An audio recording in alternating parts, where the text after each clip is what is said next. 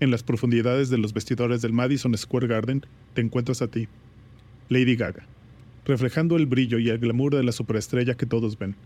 Pero aquí, en este espacio privado, un espejo refleja algo más. Tus inseguridades, tus dudas, la niña de la escuela secundaria, que aún se siente como una perdedora. Las palabras escapan de tus labios en un susurro roto. I just sometimes feel like a loser still? I know it's crazy because it's like we're at the garden, but I still sometimes feel like a fucking loser kid in high school. I'm sorry. I just want to be a queen for them, you know, and sometimes I don't feel like one. A veces siento que todavía soy una perdedora, ¿sabes? Es loco, porque estamos en el garden. Pero a veces todavía me siento como esa maldita perdedora en la escuela secundaria. Lo siento. Solo quiero ser una reina para ellos, ya sabes. Y a veces no me siento como una. Afuera, miles de fans esperan, cada uno llevando su propia historia, su propia lucha, buscando en ti algo más grande que la música. En este momento te sientes fuera de lugar, como una impostora, dudando de tus logros. ¿Soy suficiente para ellos? ¿Puedo ser la luz que buscan? Lejos de sentirte la artista carismática y segura que el mundo adora, te sientes como aquella niña en la escuela secundaria acosada por sus inseguridades. Una joven luchando por encontrar su lugar en el mundo, y en ese momento en el vestidor, algo dentro de ti despierta. Una chispa de autoconciencia, un reconocimiento profundo de que la única persona que puede cambiar esta narrativa eres tú. Esta toma de conciencia es el punto de inflexión. Con ella viene un inmenso poder, el poder de transformarte no solo para ti misma, sino para todos aquellos que te ven como el faro de esperanza, un símbolo de resistencia y autenticidad. Con una respiración profunda te levantas. El maquillaje, el vestuario, cada parte de tu atuendo es una armadura, no solo para el espectáculo, sino para la batalla interna que libras. Debo recogerme a mí misma y decirme que soy una superestrella cada mañana para poder pasar el día y ser para mis fans lo que necesitan que sea. No puedo ser destruida y no seré destruida. Nunca destruirás el reino que son mis fans. Estoy luchando por cada niño que se sintió como me sentí y se siente como todavía me siento.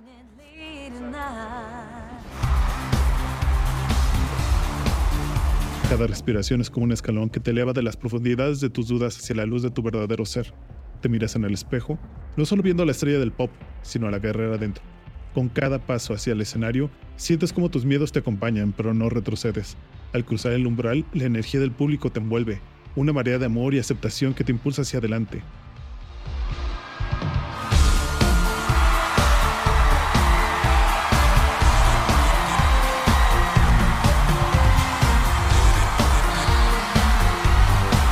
Iniciar el concierto algo va cambiando dentro de ti, dejas atrás tus inseguridades, entrando en un estado de fluidez, esa zona donde ya no solo eres un ser humano con miedos, sino la superestrella que todos ven.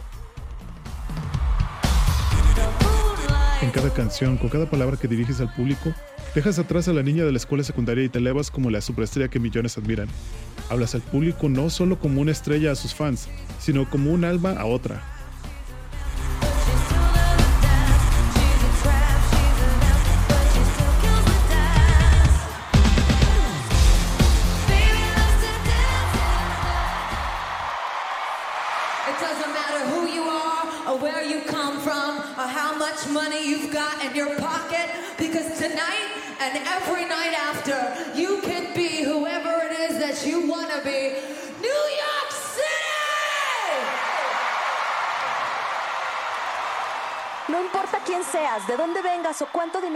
en el bolsillo, tienes tu propio destino y tu propia vida por delante. Son palabras que resonarán en los corazones de muchos, al igual que resonaron en el tuyo.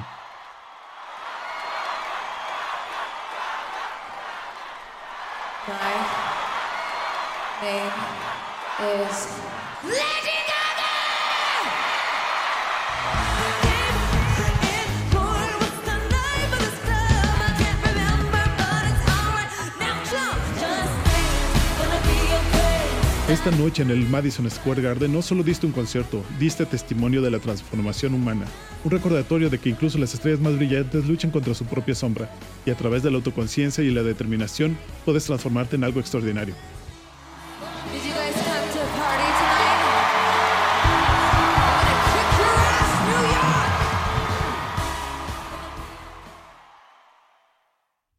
Esto es Somos Cambio. Como puedes ver, inclusive Lady Gaga ha sufrido del síndrome del impostor. Como ella pasa de un momento de vulnerabilidad donde ella está recordando su momento de niñez, mientras se encuentra preparándose para dar uno de los mayores conciertos en el Madison Square Garden. Cuando yo vi este concierto, vi como Lady Gaga entra y para mí es un simple mortal. Y en los primeros dos minutos se convierte en la superestrella que es, lo cual se me hizo para mí increíble, porque veía un simple mortal con miedos, con dudas, con unas inseguridades muy grandes, justamente minutos antes de presentarse ante miles. Y esos miles la ven como si fuera una diosa. Entonces para mí se me hizo muy impactante esta transición. El cambio que ella hace te gusta que pudo haber pasado entre este pensamiento ráfaga que le llega en el vestuario a que sale a cantar? Son horas por mucho. Esta capacidad humana de hacer el switch a nivel mental para que también a nivel emocional sucediera y pararte frente a un escenario gigantesco e imponente. A mí, cuando escuché, el, escuché la historia, dije, esto suena sobrenatural y no, no es. Esto es capacidad humana. Me resulta fascinante de nuestra existencia humana. Es un excelente ejemplo de lo que sí también somos. Sí, exacto. Y, no era un momento donde Lady Gaga iba iniciando su carrera. Esto es el 2011. Claro. Y ya tenía desde el 2007 con varios discos y varias de sus canciones llegando a números unos, ganando múltiples premios, Grammys, MTV Video Music Awards. Claro. O sea, ya era alguien, por decirlo así, probada, comprobada de que era exitosa. Claro, pues por algo tienes el Madison Square Garden lleno, ¿no? Así es. Te lo ganaste, te lo ganaste. Fueron años de esfuerzo que dejó de ver por, por la ráfaga.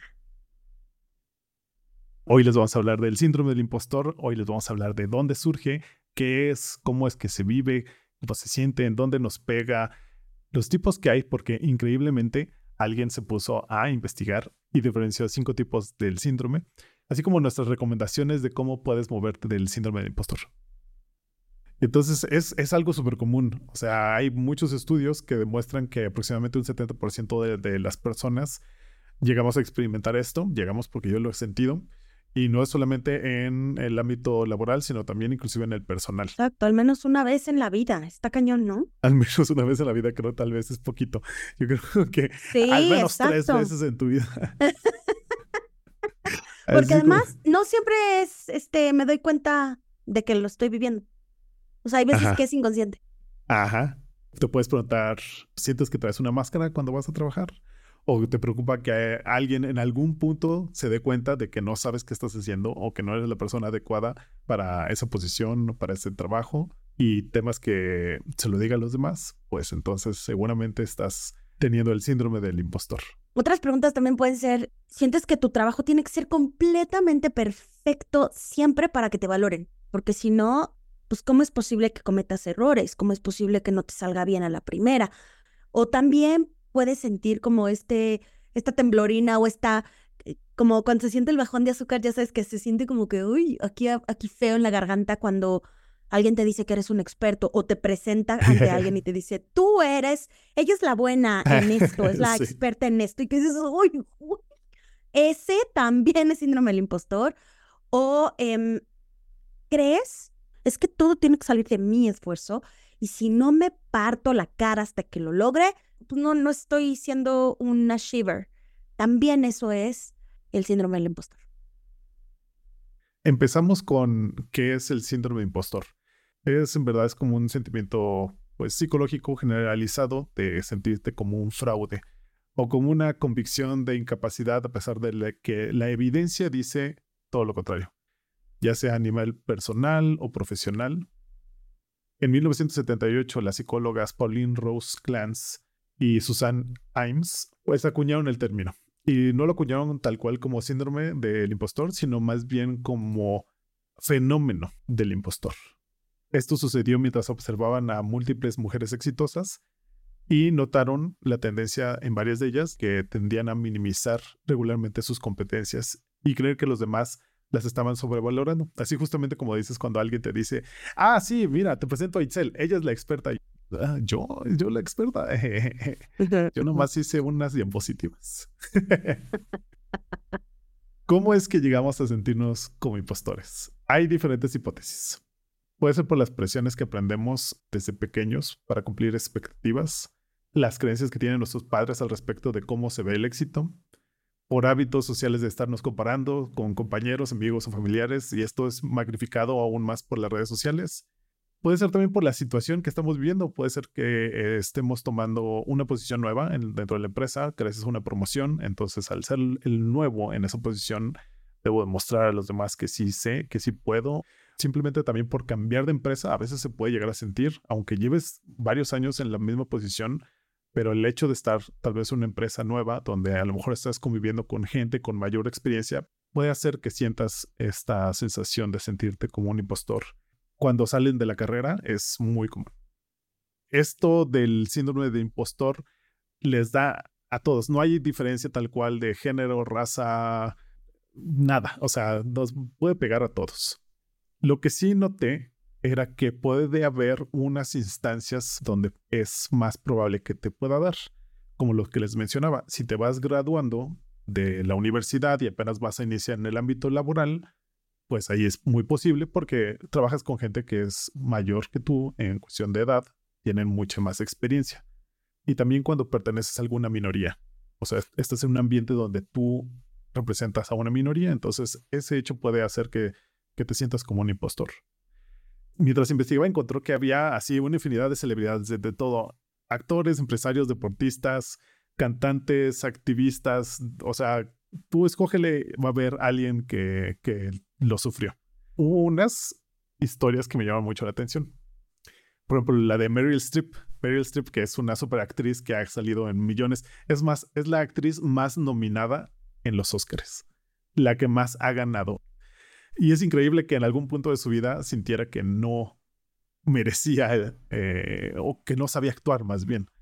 Sí, es una actriz súper versátil, súper completa, que ha hecho de cualquier tipo de género, de verdad, de cualquiera. El nombre de Meryl Streep suena por muchos lugares en el planeta y, y aún así lo que puede pensar, ¿no? De sí misma. Y justamente acababa de ganar un Oscar cuando ella se preguntó, ¿por qué alguien querría verme otra vez en una película? y de todos modos no sé actuar. Entonces, ¿por qué estoy haciendo esto? O sea, ella acababa de ganar un, un Oscar y no era su primer Oscar, no sé cuál habrá sido, pero después de eso eh, tuvo este pensamiento. Otra que me llamó mucho la atención era Jodie Foster. Es una actriz todavía un poco más, un poquito más antigua, diría yo. O sea, la verdad es, que. Es un poquito más joven. Yo no soy. Es un poquito más joven. Ah, es un poquito más joven. Pero comenzó su historia actuando un poquito antes. que me... Ah, por eso pensaba. Eh, ya decía yo. Tenía más experiencia. Entonces, haz de cuenta que Jodie Foster también gana un Oscar. Entonces dice, cuando gané el Oscar pensé que era una casualidad. Pensé que todos se enterarían y se retractarían. Vendrían a mi casa y tocarían a la puerta diciendo, disculpe, quisimos dárselo a otra persona.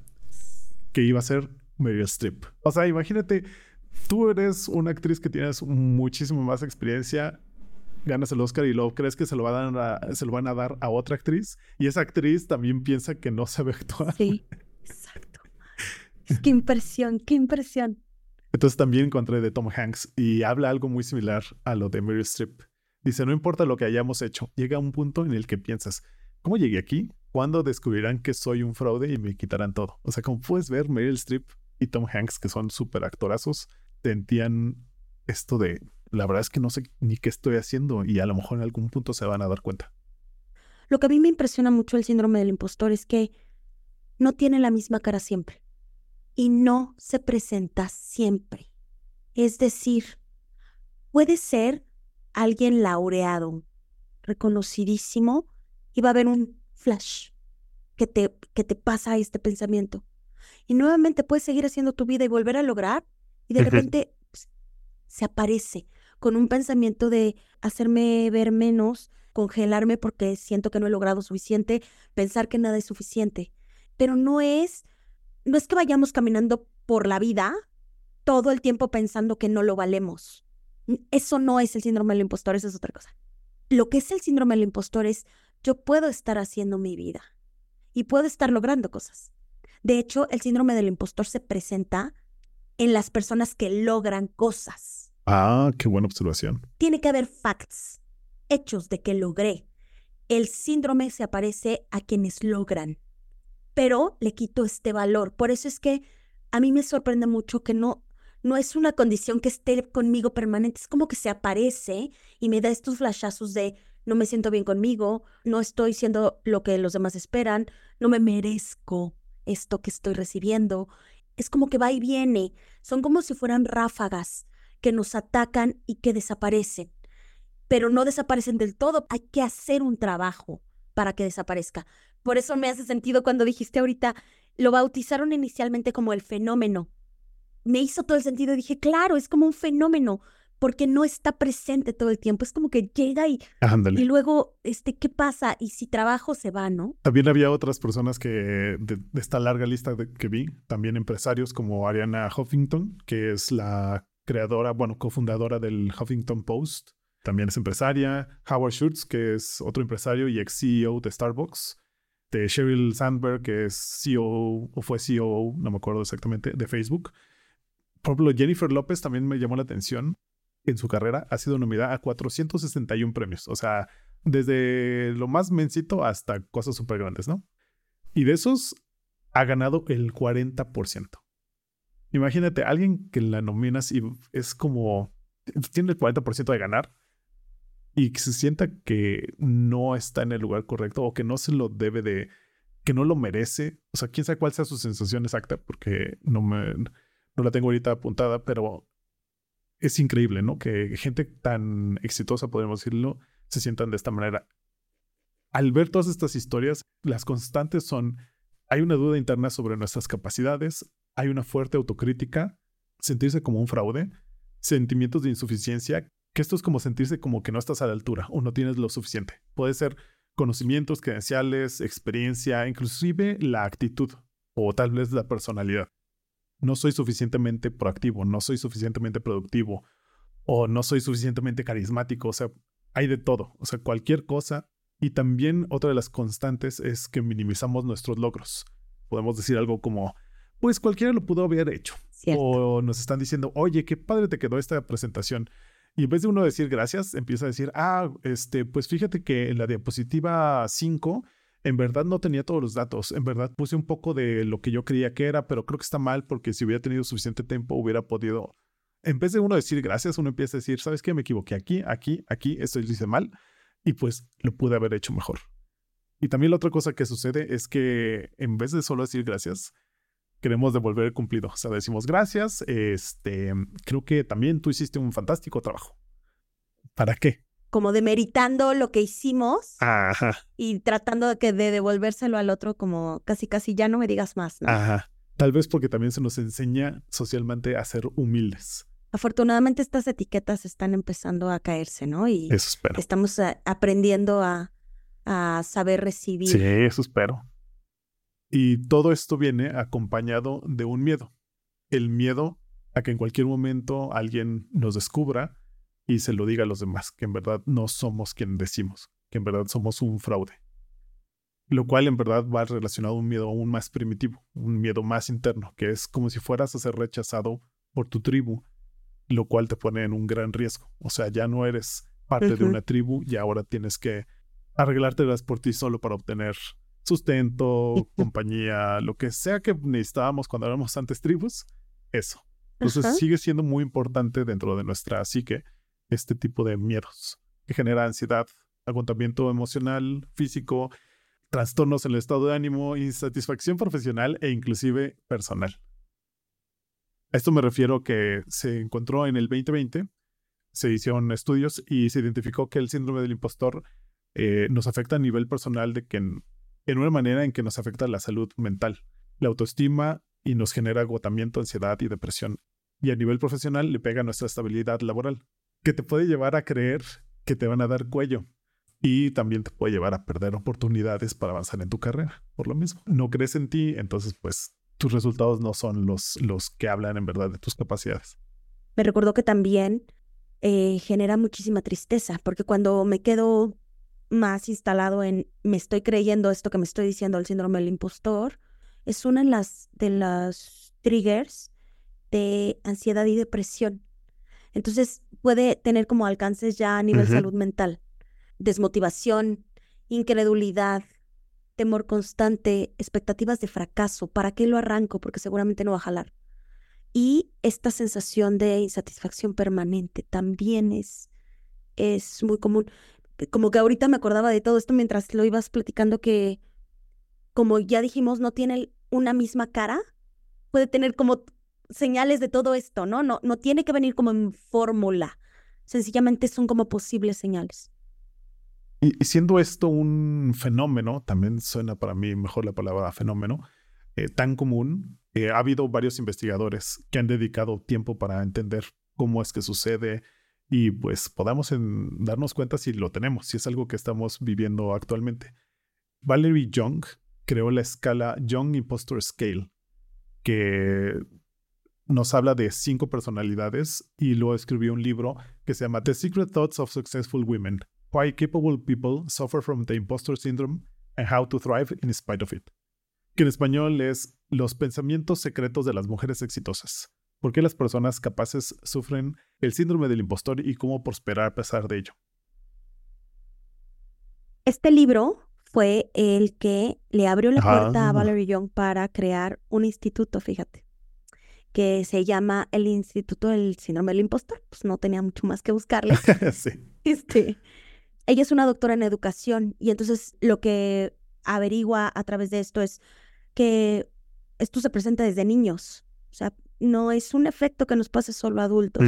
El punto es que lo empezamos a integrar de manera tan automática que lo normalizamos y dejamos de ser conscientes de que nos está pasando, porque entra este piloto automático que desde niños fuimos creando y que pues como no lo compartimos difícilmente también se nota hasta que realmente ya impacta, como dijimos, nuestro comportamiento, nuestra estabilidad mental, nuestra, en nuestros pensamientos. Bueno, ella, ella lo que hace tras el libro que mencionaste y los estudios que, que realizó, segmentó los tipos de impostores, así les llama. Son cinco. El primero lo llamó el perfeccionista, es este, el que es fanático al control. Pone metas súper altas, siempre hay que ser un super achiever, este famoso término ahora conocido que se llama overachiever, ¿no? Porque como que pareciera que eso es lo que te va a dar altura, posicionamiento, reconocimiento, que seas visto. Ese es el tipo de perfeccionista. Es como el que si cometes un error, ese error tacha todo el buen trabajo, ¿no? O sea, es más importante o, le dan mayor importancia a los errores, aunque todo haya sido genial. Y por ejemplo, puede ser como un escritor que a pesar de haber publicado un libro exitoso se enfoca en las críticas negativas. Exacto. O un chef que gana un premio por su restaurante, pero se siente mal porque pues hay una receta que no es del agrado de todos. Exacto. Y el alcance de esto son buenísimos estos ejemplos que acabas de decir porque si el escritor tiene este gente que le ayude, ¿no? En tal vez con ideas o algo así, va a ser igual de exigente con el equipo. Y entonces esto empieza a permear, empieza a bajar. Y entonces, si yo soy quien le reporta al escritor, voy a decir es que lo que sea que haga para este hombre nunca va a ser suficiente. Pero no viene de algo que, que tenga que ver conmigo, Itzel. Tiene que ver con el escritor, que es mi supervisor, y pareciera que aprendo que lo que hago no es suficiente. Y entonces tiene un alcance hacia los demás, eh, pues puede llegar a ser profundo, ¿no? El segundo tipo se llama el experto.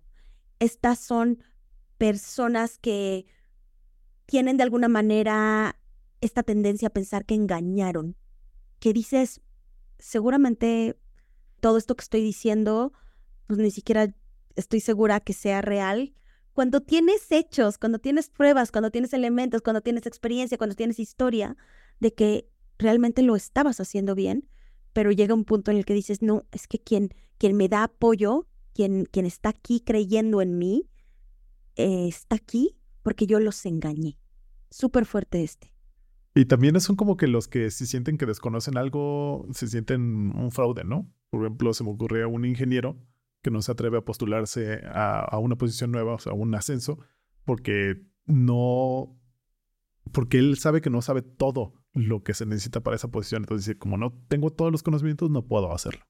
O un músico que pues tiene mucho conocimiento, pero hay un estilo musical en específico que no es el que domina, entonces por esa razón no, no se atrevería tal vez a dedicarse a la enseñanza, porque hay, hay estilos que no domina, no sabe, entonces no tiene esta formación completa.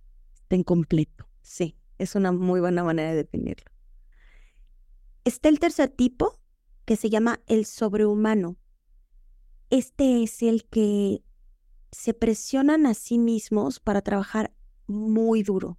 Cuando hablamos de muy duro es, ya no sirve dormir, ¿no? ¿Para qué dormir? Tengo que estar completamente enfocado porque en cualquier momento el mundo es tan competitivo que si yo no estoy alerta, me van a quitar mi lugar. Y, y, y necesito sobreexigirme. Esta es la diferenciación específica. No solamente es porque quiero que salga bien, es porque tengo que ser el mejor.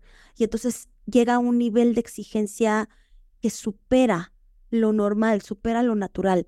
Y es como esta necesidad de, si yo soy esto muy, muy grande como sobrehumano, va a ser mucho más difícil que tú descubras mis inseguridades, mis vulnerabilidades. Y entonces andan un poco caminando con esta etiqueta de, yo soy tan, tan, tan, tan, pero tan bueno que no me vayas a tocar estas zonas vulnerables porque, porque no quiero ni siquiera yo verlas.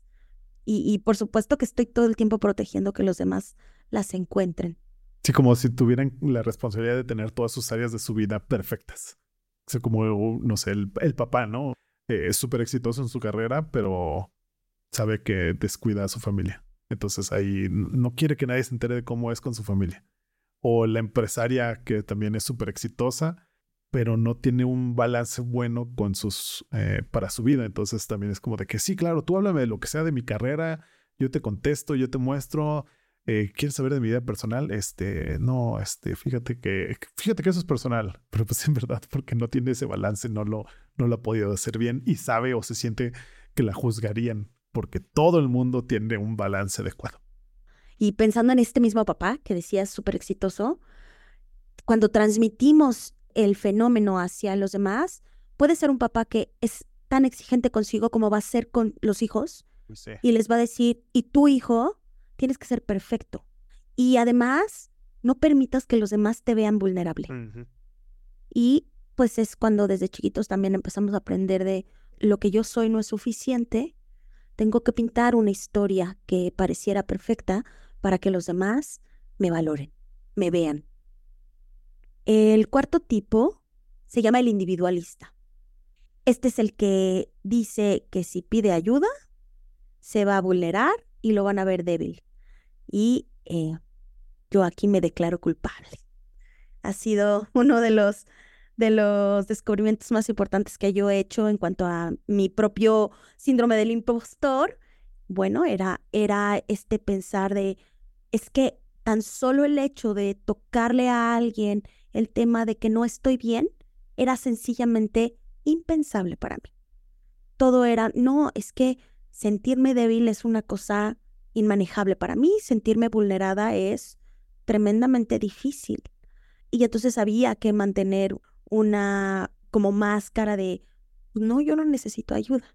Cuando empiezo a descubrir que necesito ayuda y que está bien pedir ayuda y que está bien verse vulnerable y que está bien sentirse débil y que también, así como tú, el resto de la población mundial se siente débil en algún punto de su vida, cuando empiezo a, a darme cuenta de esto, es cuando empieza el trabajo personal y empiezo a alejarme de este, de este sentimiento tan grande de cómo es posible que puedas abrir un diálogo de, oye, necesito ayuda y cómo se lo voy a decir.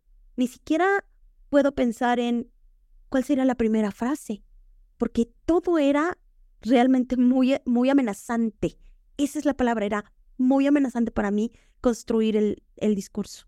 Por eso quise platicar este porque es como mejor me relacioné con esta, con la explicación de este tipo, ¿no?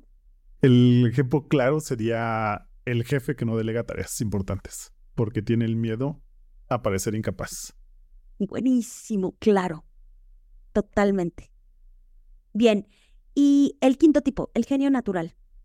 Este es el que juzga a las, el éxito en función de sus capacidades, no de sus esfuerzos. Entonces, alguien, si no considera que tenga talento para algo, no se va a considerar nunca exitoso. Y entonces hay una complicación para ver mi capacidad y por tanto para ver mi éxito. Y entonces si no hay, por mucho esfuerzo que pongan, si no hay una creencia de las capacidades, entonces no hay éxito. Y si no hay éxito, no hay visibilidad, no hay logro, no hay, no hay nada de lo que están buscando que los pueda hacer pues crecer o, o, verse hacer más, ¿no? Fíjate que yo eh, lo leí en otra parte y entendí un poquito diferente. Yo entendí que era más bien como valoran su habilidad como para hacer las cosas rápidamente y sin que les tome esfuerzo. O sea, si, les si ellos van a dedicar su energía en algo, pero les va a tomar o sienten que les cuesta, no van a, no van a invertir o van a preferir evitar hacer eso, porque si no se van a sentir como un fracaso. O sea, el, el ejemplo que se me ha ocurrido es como un programador que se siente frustrado porque no puede aprender un lenguaje de programación nuevo de manera inmediata, que no tiene sentido. Obviamente aprender un lenguaje de programación te va a tomar tiempo aprender casi casi cualquier cosa. O un deportista que se siente inútil si no domina un nuevo ejercicio o una técnica en su primer intento. Obviamente son cosas que hay que repetir y que hay que ir aprendiendo poco a poco. O sea, visto desde este punto de vista, eh, yo me sentí más más identificado con este porque sí es como de que quiero a veces hacer algo y pienso o a veces lo, lo empiezo a hacer y es como de, ay, no me salió, ya, ya me empiezo a frustrar porque no, no lo aprendí rápido, porque me está tomando más tiempo del que me debería, porque no estoy obteniendo los resultados que debería, porque ¿cómo? O sea, yo que soy tan superdotado Yo que soy un genio, debería obtener resultados súper rápido. Eh, obviamente, pues no es el caso. O sea, ahorita cuando, o sea, cuando yo leí esta explicación, sí dije, ah, ok, gracias, sí, ya entiendo por qué a veces este, me da parálisis por análisis. O sea, pienso en lo que quiero hacer, pienso en esta sensación de que me voy a sentir frustrado porque no veo los resultados inmediatamente, porque no puedo aprender algo inmediatamente, y entonces lo evito. Y a lo mejor en otros ámbitos sería como, pues lo tengo que hacer, pero que nadie se dé cuenta que no sé, que me tomó tiempo. Ok, ok, suena, suena. Hay algo que eh, en, en, esto que yo iba leyendo creo que se liga muy bien a lo que acabas de decir, que es que creen que tienen que hacerlo todo bien a la primera. Y cuando no son capaces de lograrlo muy rápido, se estresan. Justamente. Tiene mucho que ver con esto que acabas de decir, ¿no? Y también hay otra cosa que dice, que es que entienden que si tienen que trabajar duro en algo, es porque son malos en eso. Sí. Traen este, ya le ponen la etiqueta, ¿no? Pues es que, ¿cómo? Si tengo que aprender de desarrollo humano es porque soy malísimo. Entonces, no, es como este ponerle la etiqueta desde un principio eh, antes de comenzarlo. Sí, ¿sabes qué? Me acabas de, de recordar Em, empecé a, leer el libro de Mastery de Robert Greene y entonces en una parte él menciona que es mejor o es más afortunado no ser un genio. Porque los genios naturales se enfrentan a algo y lo pueden hacer sin, sin esfuerzo. En cambio, cuando no eres un genio, tienes que ir a aprenderlo como de a pie, ¿no? O sea, de que paso número uno es así, paso número dos. Y eso genera a que la persona eh, desarrolla esta capacidad para aprender, esta resiliencia para mantenerse aprendiendo, para cuando se enfrente a otra situación similar, pues ya fue generando sus herramientas internas de aprendizaje y de resiliencia. En cambio, un genio, como le sale en manera natural, se topa con algo que no puede y es como que, ah, ¿qué? ¿Aquí cómo se hace? No, pues no sé, yo no sé. Y se frustran, eh, se sienten mal, y en este caso seguramente hasta se comparan como que, pero ¿cómo este güey que no? ¿Cómo este güey le hace? O sea, pues fuiste un genio en algunas cosas, nunca desarrollaste las capacidades necesarias para, para aprender. Y en cambio alguien que no lo es, pues sí las generó. Órale, qué interesante y hace todo el sentido. Cuando menos yo siento que durante mucho tiempo sí dije, ah, sí, claro, los genios son los wow.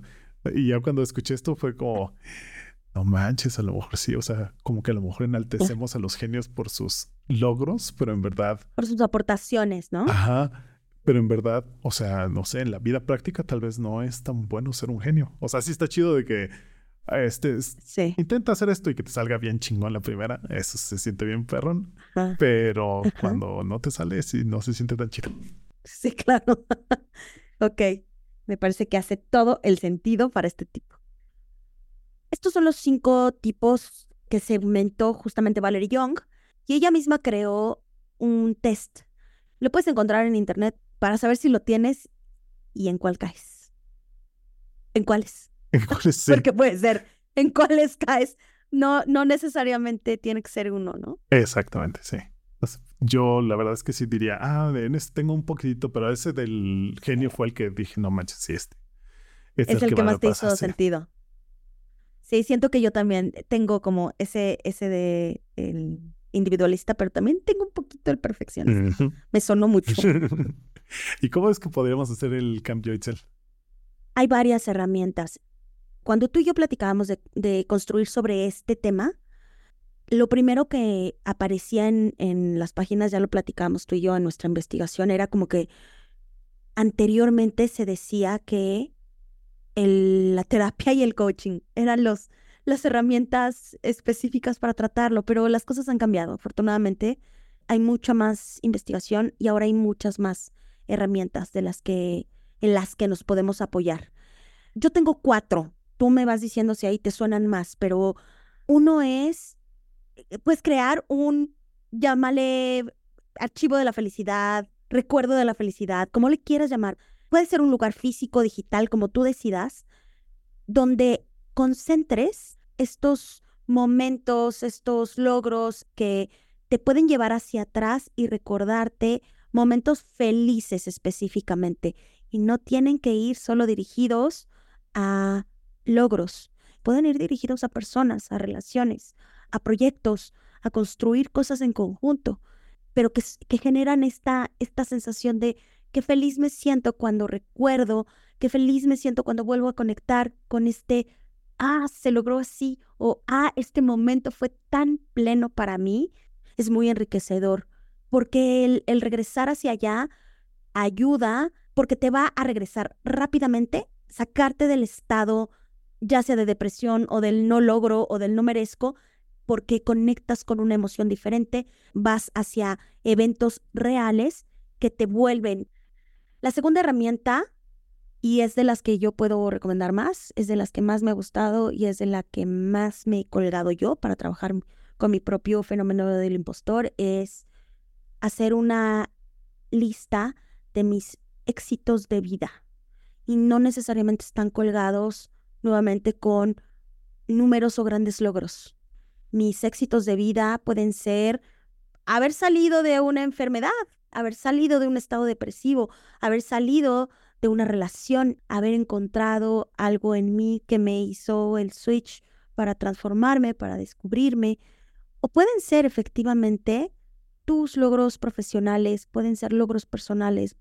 Recuerdo un, un momento en el que yo estaba enfrentando un, un flash grandísimo del síndrome del impostor en plena terapia y mi terapeuta me dijo, Itzel, qué bueno que ya detectas que está pasando, qué bueno que sabes que regresar al pasado te va a llevar, pero necesitas ir a los hechos y te recomiendo que los escribas, porque esto va a ser la mejor manera de aterrizar.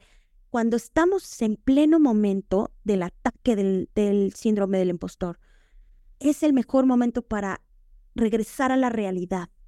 Y esto es, vete a los hechos. Y entonces tengo esto porque me lo merezco, tengo esto otro porque me lo gané con mi esfuerzo, tengo esto otro porque durante tantos años le dediqué, pero con hechos y en mi caso yo recomendaría escríbelos. Una vez puede ser que los escribas y luego puedes irlos enriqueciendo. Cada vez que vuelva a pensar un es que no me merezco esto, regreso ese documento y me, este me provee la prueba. Eso es específicamente lo poderoso de esta herramienta. Tercera herramienta, dejar de compararte con otros. Y este está rudo. Está rudo porque estamos enseñados a compararnos. desde chavititos, ¿no? Tus compañeritos de escuela, este, el cuadro de honor, tus amigos, cómo se visten, tus hermanos, cómo se comportan. Estamos hechos para compararnos. Y es uno de los comportamientos más dañinos. No solo afecta el síndrome del impostor, afecta muchas áreas de nuestra vida. Si volteamos y vemos a otros, puede mermar la autopercepción de nosotros. Yo ya te conté en que en algún momento me, me quise claudicar a mi formación de coaching solo por compararme con otros, cuando los hechos eran completamente diferentes. Y esta posibilidad de regresar al centro, otra vez regresar a la realidad, de, bueno, en lugar de compararte, ¿por qué no los usas como mentores o como modelos a seguir o como inspiración sencillamente ciertas cosas que digas, oye, qué padre que lo tiene? ¿Qué le puedo aprender? ¿Qué puedo integrar de su forma de actuar, de su forma de hacer, de su forma de lograr, de su forma de comunicar? Que me va a enriquecer y me va a hacer un mejor yo, pero no necesariamente desde el que tiene él que yo no tengo, porque cuando hago esta comparación me voy al, a la ausencia, me voy a la falta, me voy a la escasez y no me concentro en lo que sí me enaltece a mí, en lo que sí me eh, sí tengo yo. Y si no, eh, las personas contra las que te comparas no van a poder ser mentores, deja de voltear a verlas, deja de poner atención en ellos, deja de seguirlos. Esto pasa en, en redes sociales todo el tiempo. Usamos como modelos a seguir figuras que nada tienen que ver con nuestra genuinidad, con la naturaleza hacia la que estamos impulsados a ser, pero aún así lo seguimos. Entonces, genera tu criterio y define a estas personas a las que sigues, realmente están alineadas con tu propósito, realmente te aportan. Herramienta 4, llámalo por su nombre. Se llama síndrome del impostor. Llámalo así, reconócelo. Gran paso es que si después de escucharnos en este episodio dices, ay, güey, sí, sí lo tengo. Bueno, pues identifícalo, ya tienes este primer paso y de la conciencia no hay regreso. Ya lo encontraste. Ahora, ¿qué vas a hacer con él? El simple hecho de obtener el conocimiento de existe, ahí está, ya es el primer paso para empezar a transformarlo. De ahí viene el esfuerzo o el trabajo que vas a hacer para, para llegar a esta transformación. Yo creo que es muy importante que nos demos cuenta de que el síndrome del impostor va ligado a nuestra autoestima. Entonces, una de las grandes recomendaciones que les podemos hacer es acudir a terapia para que trabajen su autoestima que les va obviamente a impactar en muchas áreas de su vida. Le quiero sumar que el trabajo de la autoestima también puede hacerse un espacio no necesariamente terapéutico, puede ser también el coaching, ¿no? Herramientas como esas, el coaching profesional también te puede acompañar para el trabajo de la autoestima. Y para mí la mayor clave para poder superar el síndrome del impostor sería darnos cuenta de dónde está nuestra atención.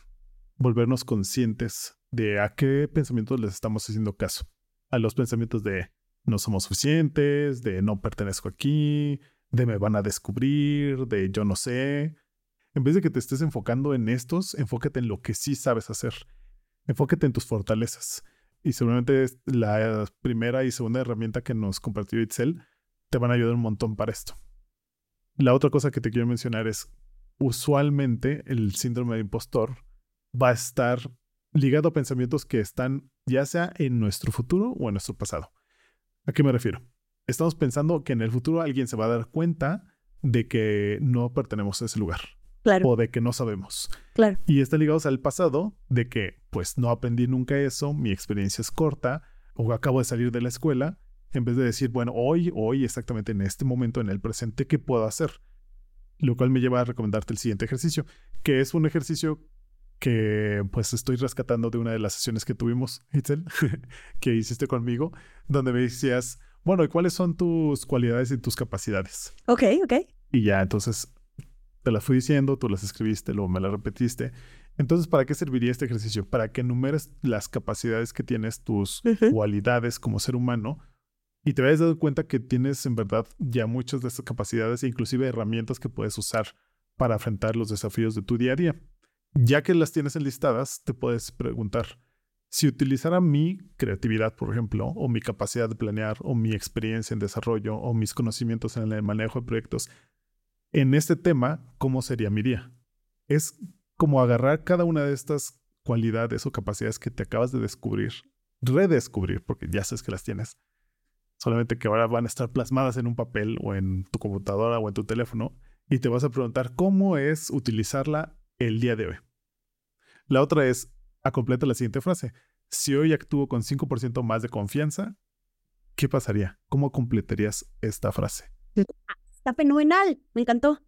O pues este, hablaría más, participaría más en las juntas, o daría más mi opinión, o elaboraría un archivo con más evidencias. Lo que tú sientas, tú completa la pregunta. La última que, que traigo es, ¿cómo actuaría un espacio en blanco en esta situación? Por ejemplo, en mi caso, ¿cómo actuaría un gerente de producto en esta situación? Y entonces de las respuestas que me vienen, ya sea que escoja una o dos, pero escoger idealmente una y esa usarla por este día. Entonces, ¿cómo actuaría un gerente de producto en esta situación donde tiene que comunicar o hablar con el cliente de cuáles son, de cuáles son las siguientes actualizaciones para el producto? Ah, pues prepararía una diapositiva y cada diapositiva le pondría todas las nuevas funcionalidades con una breve descripción y al final de eso le diría al cliente, ¿te interesa? Entonces agarro estas tres ideas, hago mis slides o mis presentaciones, pongo la información que se me ocurrió, lo hago y de esta manera actúo. Buenísimo, hace todo el sentido. Otra herramienta que también hablo a título personal me funciona muchísimo es eh, las autoafirmaciones. Después de averiguar en internet algunos ejemplos, que hay, de verdad hay muchísimas, eh, conecté con las que sentía que me iban a servir más y las que también me hacían sentir como más empoderada. Son frases que para mí tienen un significado como yo me amo, yo merezco hacer mis sueños realidad, soy libre de ser yo, yo soy inteligente, yo soy suficiente tal y como soy, merezco solo porque existo, yo me amo. No es una oración completa que ya también le hemos compartido en, en episodios pasados. Esto es un ejercicio que hago todos los días y le doy un espacio, le doy un tiempo por las mañanas para leer mis autoafirmaciones. El poder de esto es empezar a comprarlo para mí y tiene un efecto de empezar a, a ganar esta confianza que dijimos desde el principio de este episodio que era uno de los orígenes más grandes de presentar este síndrome o fenómeno del impostor. Entonces voy y ataco al, al origen.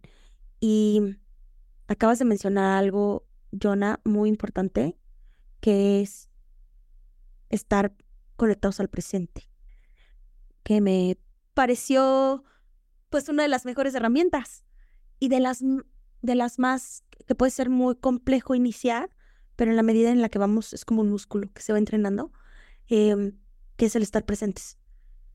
Hacer consciente lo que estás pensando, y entonces también te das cuenta un, ah, no manches, esto no me está sirviendo ni poquito que me lo diga.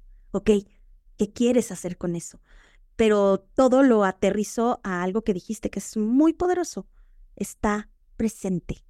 Escúchate. Por ejemplo, en la historia que escuchamos al inicio, como Lady Gaga pasa de un momento de vulnerabilidad a ser la superestrella en el escenario, ella tuvo que haber pasado estos pensamientos que están situados en el pasado hasta en el presente.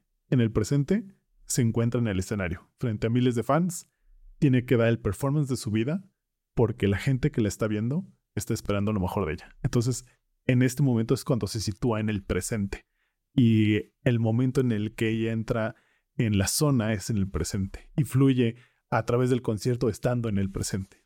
Por eso creo que es muy importante la conciencia de estar en el presente. ¿Cuál sería tu conclusión para este episodio? En mi caso, descubrí que yo tenía el síndrome del impostor porque me lo dijeron. Dos terapeutas diferentes. Para mí ese fue un muy buen ejemplo de que yo no estaba siendo consciente de mí. Entonces, colgándome mucho de algo que me, me acaba de dejar un gran aprendizaje que acabas de decir, del tema de la conciencia y el estar presente, puedo decir que lo que he transformado de mi síndrome del impostor al día de hoy es poner mucha atención en lo que me estoy diciendo y el compromiso que he asumido para trabajar con cada tema que he descubierto de mi síndrome del impostor. hay tantos recursos, como ya dijimos, que puedes encontrar en otras personas o en fuentes diversas y es uno de los temas que mejor podemos avanzar por nuestra cuenta, digamos, ¿no? Para mí una de las cosas que más me sorprendió mientras estábamos investigando sobre el tema fue cómo estas celebridades comparten cosas o sentimientos. Inclusive como una celebridad puede decir, ah, es que no me tocaba a mí, le tocaba a la otra. Y la otra dice, no, pero es que si yo no sé actuar, ¿cómo es que me siguen pagando por esto? Sí. sí. Entonces es como de darse cuenta que todo el mundo los, lo vive y, bueno, dos cosas se me ocurren.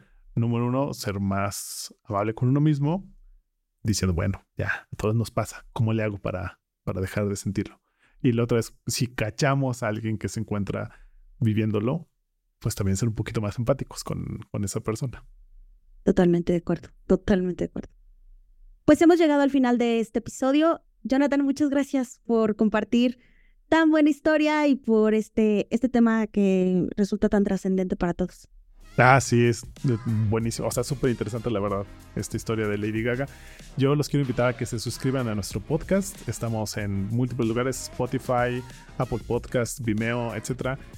Y también que nos den su opinión de qué les parece eh, los cambios que hicimos para este episodio en el formato que estamos haciendo. Muchas gracias, Itzel, y gracias a ustedes por escucharnos. Gracias, Joana. Hasta luego.